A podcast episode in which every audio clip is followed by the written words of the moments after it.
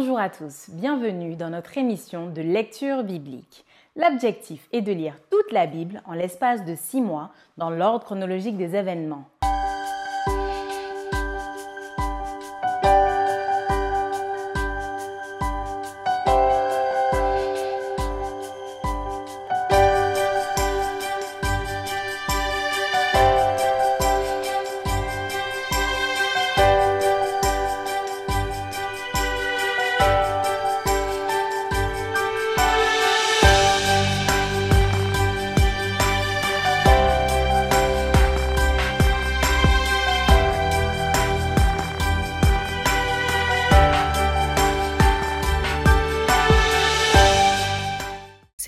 Vous est proposée par l'Église adventiste du 7e jour d'Évry.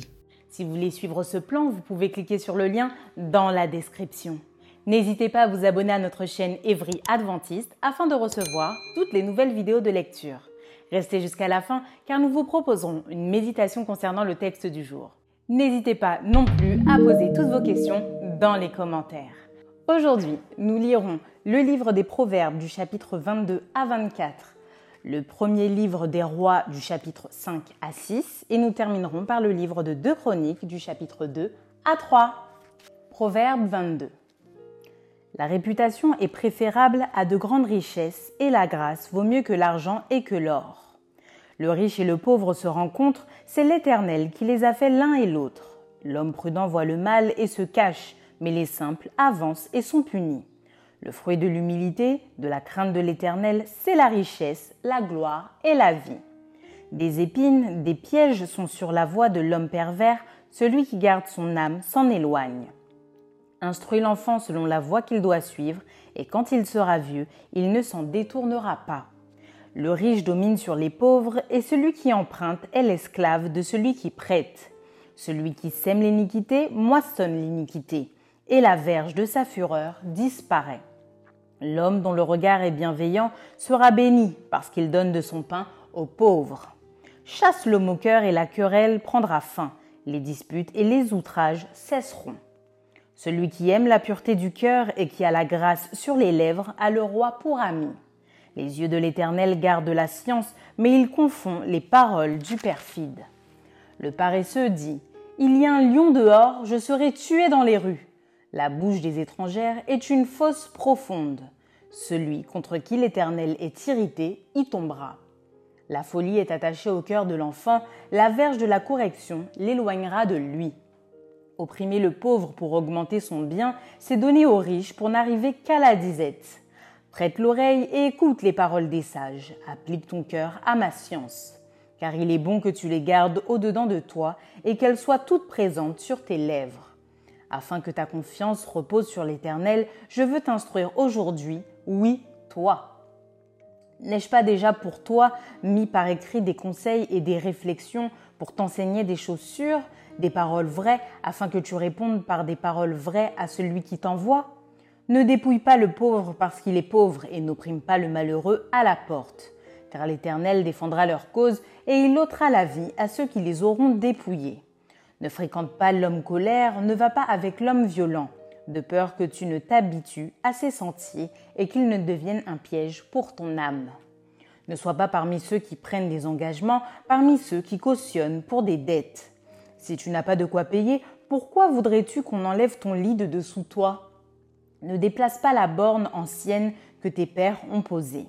Si tu vois un homme habile dans son ouvrage, il se tient auprès des rois il ne se tient pas auprès des gens obscurs. Proverbe chapitre 23. Si tu es à table avec un grand, fais attention à ce qui est devant toi.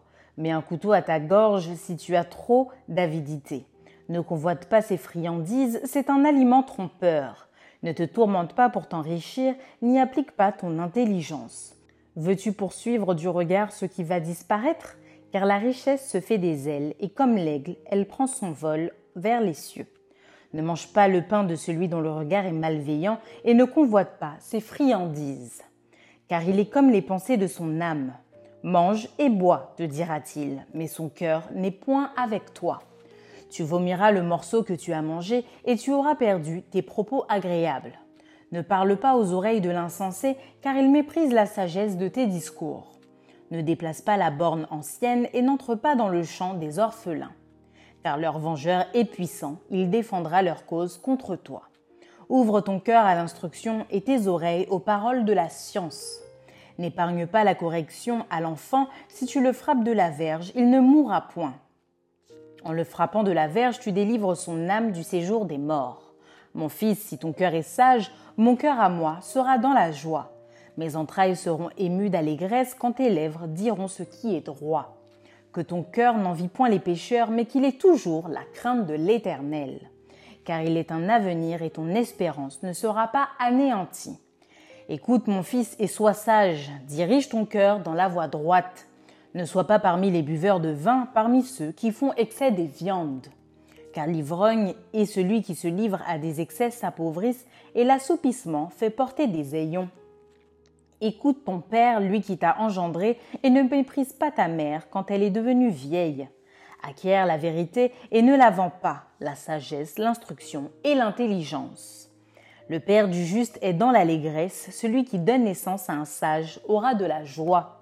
Que ton père et ta mère se réjouissent, que celle qui t'a enfanté soit dans l'allégresse. Mon fils, donne-moi ton cœur et que tes yeux se plaisent dans mes voies. Car la prostituée est une fosse profonde et l'étrangère un puits étroit. Elle dresse des embûches comme un brigand et elle augmente parmi les hommes le nombre des perfides. Pour qui les a? Pour qui les hélas? Pour qui les disputes? Pour qui les plaintes? Pour qui les blessures sans raison? Pour qui les yeux rouges? Pour ceux qui s'attardent auprès du vin, pour ceux qui vont déguster du vin mêlé. Ne regarde pas le vin qui paraît d'un beau rouge, qui fait des perles dans la coupe et qui coule aisément. Il finit par mordre comme un serpent et par piquer comme un basilic. Tes yeux se porteront sur des étrangères et ton cœur parlera d'une manière perverse. Tu seras comme un homme couché au milieu de la mer, comme un homme couché sur le sommet d'un mât. On m'a frappé, je n'ai point mal. On m'a battu, je ne sens rien. Quand me réveillerai-je? J'en veux encore. Proverbe chapitre 24. Ne porte pas envie aux hommes méchants et ne désire pas être avec eux, car leur cœur médite la ruine et leurs lèvres parlent d'iniquité. C'est par la sagesse qu'une maison s'élève et par l'intelligence qu'elle s'affermit. C'est par la science que les chambres se remplissent de tous les biens précieux et agréables. Un homme sage est plein de force et celui qui a de la science affermit sa vigueur. Car tu feras la guerre avec prudence et le salut est dans le grand nombre des conseillers. La sagesse est trop élevée pour l'insensé, il n'ouvrira pas la bouche à la porte. Celui qui médite de faire le mal s'appelle un homme plein de malice. La pensée de la folie n'est que péché et le moqueur est en abomination parmi les hommes. Si tu faiblis au jour de la détresse, ta force n'est que détresse. Délivre ceux qu'on traîne à la mort, ceux qu'on va égorger, sauve-les.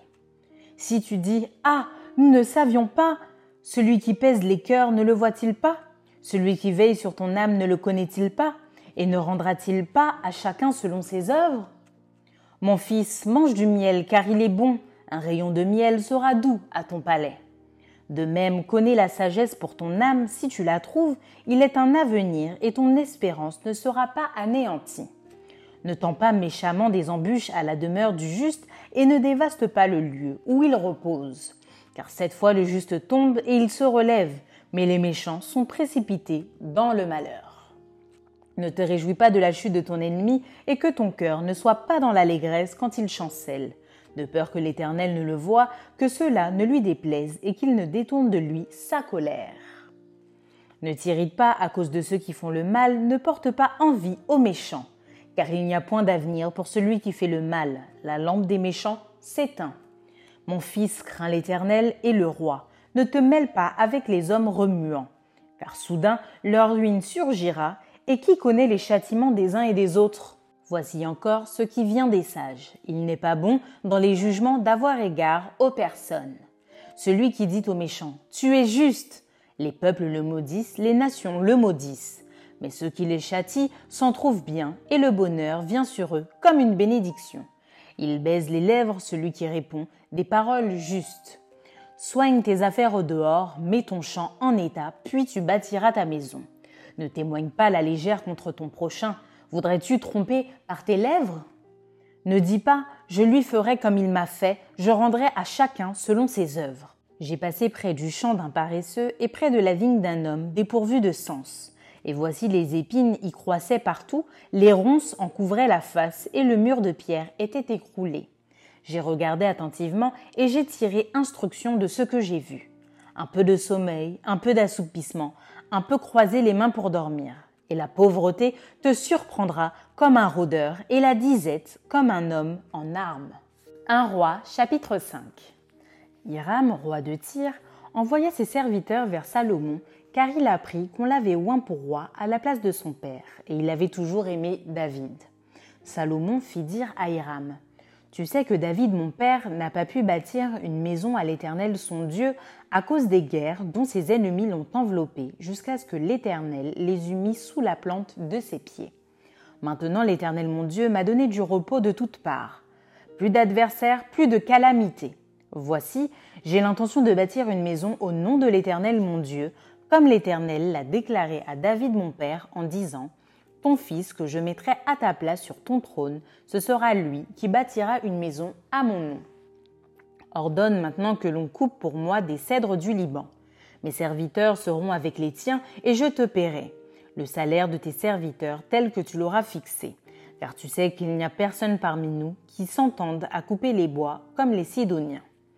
Lorsqu'il entendit les paroles de Salomon, Hiram eut une grande joie et il dit Béni soit aujourd'hui l'Éternel qui a donné à David un fils sage pour chef de ce grand peuple. Et Hiram fit répondre à Salomon. J'ai entendu ce que tu m'as envoyé dire, je ferai tout ce qui te plaira au sujet des bois de cèdre et des bois de cyprès. Mes serviteurs les descendront du Liban à la mer et je les expédierai par mer en radeau jusqu'au lieu que tu m'indiqueras. Là je les ferai délier et tu les prendras. Ce que je désire en retour, c'est que tu fournisses des vivres à ma maison. Hiram donna à Salomon des boîtes de cèdre et des bois de cyprès autant qu'il en voulut. Et Salomon donna à Hiram vingt mille corps de froment pour l'entretien de sa maison et vingt corps d'huile d'olive concassée. C'est ce que Salomon donna chaque année à Hiram. L'Éternel donna de la sagesse à Salomon comme il le lui avait promis. Et il y eut paix entre Hiram et Salomon, et ils firent alliance ensemble. Le roi Salomon leva sur tout Israël des hommes de corvée. Ils étaient au nombre de trente mille. Il les envoya au Liban, dix mille par mois, alternativement. Ils étaient un mois au Liban et deux mois chez eux. Adoniram était préposé sur les hommes de corvée. Salomon avait encore soixante-dix mille hommes qui portaient les fardeaux et quatre-vingt mille qui taillaient les pierres dans la montagne sans compter les chefs au nombre de 3300 préposés par Salomon sur les travaux et chargés de surveiller les ouvriers. Le roi ordonna d'extraire de grandes et magnifiques pierres de taille pour les fondements de la maison. Les ouvriers de Salomon, ceux de Hiram et les Ghibliens les taillèrent et ils préparèrent les bois et les pierres pour bâtir la maison. Un roi, chapitre 6. Ce fut là 480e année après la sortie des enfants d'Israël du pays d'Égypte que Salomon bâtit la maison à l'Éternel, la quatrième année de son règne sur Israël, au mois de Ziv, qui est le second mois. La maison que le roi Salomon bâtit à l'Éternel avait soixante coudées de longueur, vingt de largeur et trente de hauteur. Le portique devant le temple de la maison avait vingt coudées de longueur, répondant à la largeur de la maison, et dix coudées de profondeur sur la face de la maison. Le roi fit à la maison des fenêtres solidement grillées. Il bâtit contre le mur de la maison des étages circulaires qui entouraient les murs de la maison, le temple et le sanctuaire, et il fit des chambres latérales tout autour. L'étage inférieur était large de cinq coudées, celui du milieu de six coudées et le troisième de sept coudées, car il ménagea des retraites à la maison tout autour en dehors, afin que la charpente n'entrât pas dans les murs de la maison. Lorsqu'on bâtit la maison, on se servit de pierres toutes taillées, et ni marteau, ni hache, ni aucun instrument de fer ne furent entendus dans la maison pendant qu'on la construisait. L'entrée des chambres de l'étage inférieur était au côté droit de la maison. On montait à l'étage du milieu par un escalier tournant et de l'étage du milieu au troisième. Après avoir achevé de bâtir la maison, Salomon la couvrit de planches et de poutres de cèdre. Il donna cinq coudées de hauteur à chacun des étages qui entouraient toute la maison, et il les lia à la maison par des poids de cèdre. L'Éternel adressa la parole à Salomon et lui dit, Tu bâtis cette maison. Si tu marches selon mes lois, si tu pratiques mes ordonnances, si tu observes et suis tous mes commandements, j'accomplirai à ton égard la promesse que j'ai faite à David, ton père. J'habiterai au milieu des enfants d'Israël et je n'abandonnerai point mon peuple d'Israël. Après avoir achevé de bâtir la maison, Salomon en revêtit intérieurement les murs de planches de cèdre, depuis le sol jusqu'au plafond. Il revêtit ainsi de bois l'intérieur et il couvrit le sol de la maison de planches de cyprès. Il revêtit de planches de cèdre les vingt coudées du fond de la maison, depuis le sol jusqu'au haut des murs, et il réserva cet espace pour en faire le sanctuaire, le lieu très saint. Les quarante coudées sur le devant formaient la maison, c'est-à-dire le temple. Le bois de cèdre à l'intérieur de la maison offrait des sculptures de coloquintes et de fleurs épanouies. Tout était de cèdre, on ne voyait aucune pierre. Salomon établit le sanctuaire intérieurement au milieu de la maison pour y placer l'arche de l'alliance de l'Éternel. Le sanctuaire avait vingt coudées de longueur, vingt coudées de largeur et vingt coudées de hauteur. Salomon le couvrit d'or pur. Il fit devant le sanctuaire un autel de bois de cèdre et le couvrit d'or. Il couvrit d'or pur l'intérieur de la maison, et il fit passer le voile dans des chaînettes d'or devant le sanctuaire qu'il couvrit d'or. Il couvrit d'or toute la maison, la maison tout entière, et il couvrit d'or tout l'autel qui était devant le sanctuaire. Il fit dans le sanctuaire deux chérubins de bois d'olivier sauvage, ayant dix coudées de hauteur. Chacune des deux ailes de l'un des chérubins avait cinq coudées, ce qui faisait dix coudées de l'extrémité d'une de ses ailes à l'extrémité de l'autre. Le second chérubin avait aussi dix coudées. La mesure et la forme étaient les mêmes pour les deux chérubins. La hauteur de chacun des deux chérubins était de dix coudées. Salomon plaça les chérubins au milieu de la maison, dans l'intérieur. Leurs ailes étaient déployées. L'aile du premier touchait à l'un des murs et l'aile du second touchait à l'autre mur, et leurs autres ailes se rencontraient par l'extrémité au milieu de la maison. Salomon couvrit d'or les chérubins. Il fit sculpter sur tout le pourtour des murs de la maison, à l'intérieur et à l'extérieur, des chérubins, des palmes et des fleurs épanouies. Il couvrit d'or le sol de la maison, à l'intérieur et à l'extérieur. Il fit à l'entrée du sanctuaire une porte à deux battants de bois d'olivier sauvage. L'encadrement avec les poteaux équivalait à un cinquième du mur. Les deux battants étaient de bois d'olivier sauvage. Il y fit sculpter des chérubins, des palmes et des fleurs épanouies, et il les couvrit d'or. Il étendit aussi l'or sur les chérubins et sur les palmes. Il fit de même pour la porte du temple des poteaux de bois d'olivier sauvage ayant le quart de la dimension du mur et deux battants de bois de cyprès. Chacun des battants était formé de deux planches brisées. Il y fit sculpter des chérubins, des palmes et des fleurs épanouies, et il les couvrit d'or qu'il étendit sur la sculpture. Il bâtit le parvis intérieur de trois rangées de pierres de taille et d'une rangée de poutres de cèdre. La quatrième année, au mois de Ziv, les fondements de la maison de l'Éternel furent posés. Et la onzième année, au mois de Bulle, qui est le huitième mois, la maison fut achevée dans toutes ses parties et telle qu'elle devait être. Salomon la construisit dans l'espace de sept ans. 2 Chroniques, chapitre 2. Salomon ordonna que l'on bâtît une maison au nom de l'Éternel et une maison royale pour lui. Salomon compta 70 000 hommes pour porter les fardeaux, 80 000 pour tailler les pierres dans la montagne et 3 600 pour les surveiller. Salomon envoya dire à Huram, roi de Tyr Fais pour moi comme tu as fait pour David mon père, à qui tu as envoyé des cèdres afin qu'il se bâtît une maison d'habitation. Voici j'élève une maison au nom de l'Éternel mon Dieu pour la lui consacrer pour brûler devant lui le parfum odoriférant, pour présenter continuellement les pains de proposition et pour offrir les holocaustes du matin et du soir, des sabbats, des nouvelles lunes et des fêtes de l'Éternel notre Dieu, suivant une loi perpétuelle pour Israël. La maison que je vais bâtir doit être grande, car notre Dieu est plus grand que tous les dieux. Mais qui a le pouvoir de lui bâtir une maison, puisque les cieux et les cieux des cieux ne peuvent le contenir et qui suis-je pour lui bâtir une maison si ce n'est pour faire brûler des parfums devant lui? Envoie-moi donc un homme habile pour les ouvrages en or, en argent, en airain et en fer, en étoffe teinte en pourpre, en cramoisi et en bleu, et connaissant la sculpture afin qu'il travaille avec les hommes habiles qui sont auprès de moi en Juda et à Jérusalem et que David mon père a choisi. Envoie-moi aussi du Liban des bois de cèdre, de cyprès et de sandales, car je sais que tes serviteurs s'entendent à couper les bois du Liban. Voici, mes serviteurs seront avec les tiens. Que l'on me prépare du bois en abondance, car la maison que je vais bâtir sera grande et magnifique. Je donnerai à tes serviteurs qui couperont, qui abattront les bois, vingt mille corps de froment foulé, vingt mille corps d'orge, vingt mille battes de vin et vingt mille battes d'huile.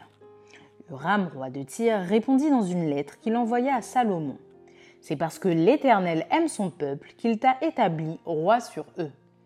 Ram dit encore Béni soit l'Éternel, le Dieu d'Israël, qui a fait les cieux et la terre, de ce qu'il a donné au roi David un fils sage, prudent et intelligent, qui va bâtir une maison à l'Éternel et une maison royale pour lui. Je t'envoie donc un homme habile et intelligent. Uramabi, fils d'une femme d'entre les filles de Dan et d'un père tyrien. Il est habile pour les ouvrages en or, en argent, en airain et en fer, en pierre et en bois, en étoffe teinte en pourpre et en bleu, en étoffe de bissu et de carmin, et pour toute espèce de sculpture et d'objets d'art qu'on lui donne à exécuter. Il travaillera avec des hommes habiles et avec les hommes habiles de Monseigneur David, ton père. Maintenant que Monseigneur envoie à ses serviteurs le froment, l'orge, l'huile et le vin dont il a parlé. Et nous nous couperons des bois du Liban autant que tu en auras besoin. Nous te les expédierons par mer en radeau jusqu'à Jaffo et tu les feras monter à Jérusalem. Salomon compta tous les étrangers qui étaient dans le pays d'Israël et dont le dénombrement avait été fait par David son père. On en trouva 153 600. Et il en prit 70 000 pour porter les fardeaux, 80 000 pour tailler les pierres dans la montagne et 3 600 pour surveiller et faire travailler le peuple. 2 Chroniques chapitre 3 Salomon commença à bâtir la maison de l'Éternel à Jérusalem sur la montagne de Moridja qui avait été indiquée à David son père dans le lieu préparé par David sur l'air d'Ornan le Jébusien. Il commença à bâtir le second jour du second mois de la quatrième année de son règne. Voici sur quel fondement Salomon bâtit la maison de Dieu. La longueur en coudées de l'ancienne mesure était de 60 coudées et la largeur de 20 coudées. Le portique sur le devant avait 20 coudées de longueur, répondant à la largeur de la maison, et 120 de hauteur. Salomon le couvrit intérieurement d'or pur. Il revêtit de bois de cyprès la grande maison, la couvrit d'or pur et y fit sculpter des palmes et des chaînettes. Il couvrit la maison de pierres précieuses comme ornement, et l'or était de l'or de Parvaïm. Il couvrit d'or la maison, les poutres, les seuils, les parois et les battants des portes, et il fit sculpter des chérubins sur les parois.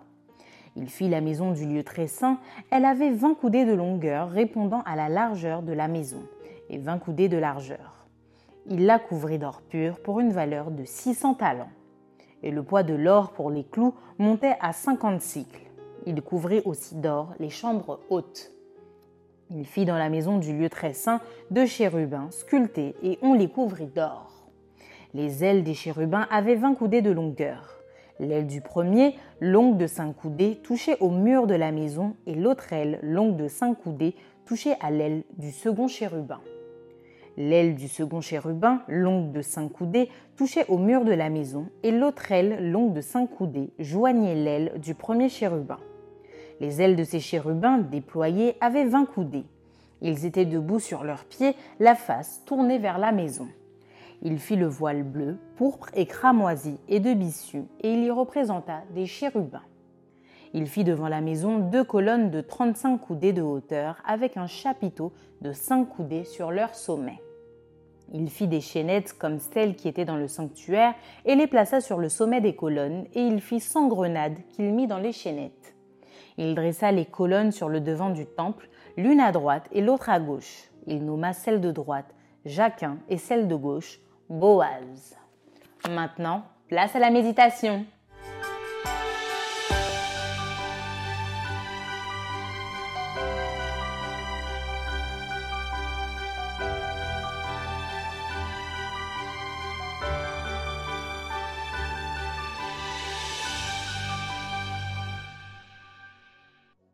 Maintenant, si vous voulez bien, le chapitre, les chapitres 21 à 24.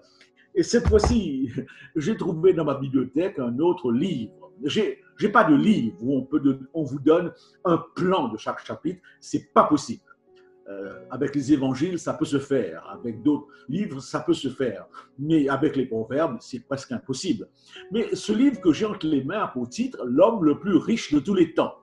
C'est un businessman qui a repris les conseils que donnent les proverbes et qui a démontré qu'il il, a eu du succès dans sa vie grâce au livre des proverbes, en mettant en principe les, textes, les, principes indiqués, n'est-ce pas?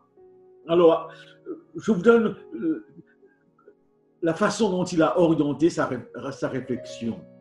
Euh, comment gagner toutes les courses à coup sûr. Il y a des principes de succès que Proverbe nous donne. Quels sont les secrets du pouvoir de Salomon pour changer les rêves en réalité? Euh, Comment vivre d'une telle façon eh bien, que ces rêves sont changés en réalité? Quelles sont les portes qui, les clés qui ouvrent les portes du succès? Quelles sont les pédales d'accélérateur, les clés de la réussite maximale? Quels sont les secrets du bonheur? Quelles sont les qualités inestimables? Comment sortir gagnant d'un conflit? Comment faire de son pire ennemi son meilleur ami? Comment surmonter la force la plus destructrice qui agit dans les relations? Comment déjouer les traquenards, les, tromperies qui entravent la réussite? Euh, Quelle est la plus grande cause de perte financière? Comment vaincre l'ennemi du bonheur et de la réussite? Et quel est le fondement de la réussite de Salomon Alors voyez-vous, tous ces éléments, vous pouvez les retrouver dans un seul chapitre. J'ai parcouru euh, le chapitre 21 et je vous ai lu déjà un, euh, un verset où il est question du cheval équipé pour le jour de bataille, mais c'est Dieu qui finalement euh, donne la victoire. Donc c'est Dieu qui a le dernier mot. Cette idée revient, revient constamment. Au chapitre 22, j'ai toujours souligné euh, ce verset 13. Le paresseux dit, il y a un lion dehors, je serai tué dans les rues. En d'autres mots, euh, conseil très simple, lève-toi, mets-toi au boulot, mais on invente parfois toutes sortes de, raisons pour ne pas être actif et c'est ainsi que finalement, c'est la misère qui nous surprend, n'est-ce pas? Et la folie est attachée au cœur de l'enfant, la verge de la correction l'éloignera de lui. La Bible met l'accent sur l'importance quand même d'une discipline c'est un châtiment, mais il faut savoir l'appliquer avec une certaine maîtrise. Au chapitre 22, euh, par exemple le verset 20, parmi ceux qui font excès des viandes, euh, excès dans la, boisson, etc., euh, ne regarde pas le vin qui paraît d'un beau rouge, qui fait des perles dans la coupe et qui coule aisément. Salomon a fait toutes sortes d'expériences de sa vie c'est difficile pour nous de le suivre. Et il a connu, il, a vécu tout ce qu'il pouvait vivre. Et c'est un petit peu, dans les proverbes, eh bien, il, nous parle comment euh, nous en sortir, n'est-ce pas? Et comment ne pas nous laisser prendre. Par exemple, je suppose que sa table était très souvent garnie de vin, n'est-ce pas? Alors, euh, le dernier chapitre, c'est le chapitre 24. Et il termine encore ce chapitre 24 avec avec euh, le paresseux. Euh, j'ai passé près du champ d'un paresseux, au verset 30, et près de la vie d'un homme dépourvu de sens. Et voici les épines y croissaient partout, les ronces en couvraient la surface, et le mur de pierre était écroulé. J'ai regardé attentivement et j'ai tiré instruction de ce que j'ai vu. Un peu de sommeil, un peu d'assoupissement, un peu croiser les mains pour dormir, et la pauvreté te surprendra comme un rôdeur et la disette comme un homme en armes. Voilà, chers amis, quelques directives, mais je dois avouer que nous ne pouvons pas, à partir de ces chapitres, avoir une ligne de direction. C'est pour cette raison, euh, cette lecture, bon, est intéressante, mais en passant très vite sur ces proverbes, nous ne pouvons pas tirer beaucoup de choses. Nous pouvons par contre lire chaque chapitre et peut-être souligner un ou deux, proverbes qui, qui, font écho dans notre vie, qui nous frappent et qui correspondent à notre expérience. Voilà donc ce que je peux vous dire pour la lecture de ces deux, de ces chapitres 16 à 24. Merci beaucoup pour votre attention. Merci d'avoir participé à cette lecture avec nous. Je vous donne rendez-vous demain, si Dieu veut, pour un nouvel épisode.